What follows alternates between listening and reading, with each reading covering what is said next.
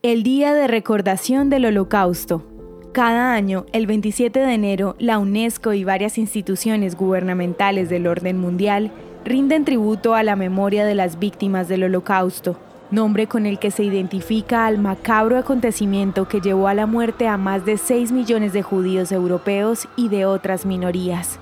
Un día como hoy también se recuerdan los actos de guerra de las tropas soviéticas que lograron la liberación de los judíos que soportaron la esclavitud en el campo de concentración y exterminio de Auschwitz en Polonia. Desde el 2005, esta fecha busca generar recordación sobre las causas, las consecuencias y las intenciones que desataron tal atrocidad. Recordar el holocausto marca una barrera en contra de las ideologías de odio. A pesar de esto, hay miles de personas que no comprenden los alcances de este suceso.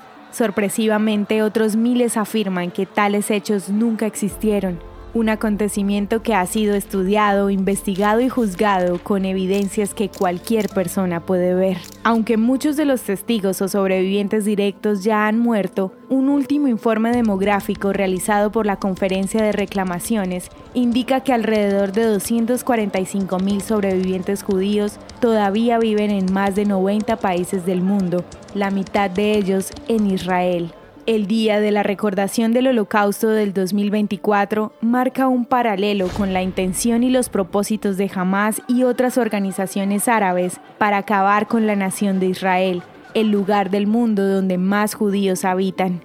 Hoy recordamos que el 7 de octubre del 2023 fueron asesinados en un solo día más de 1.300 israelíes, 240 secuestrados, de los cuales aún 136 siguen retenidos. Ya son 112 días de guerra que han provocado que 556 soldados hayan perdido la vida en combate, además de los 217.921 israelíes que han sido desplazados por amenazas y riesgos de bombardeos. Cifras que serían más graves si no existieran las acciones de protección y defensa del ejército de una nación como Israel que busca permanecer y que recuerda actos como el holocausto para que estos no se vuelvan a repetir.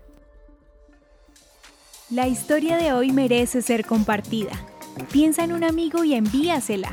Contamos contigo para que cada día esta comunidad crezca más. Gracias por hacer parte de Historias de Israel. El contenido original de Historias de Israel fue provisto y realizado por Philos Project.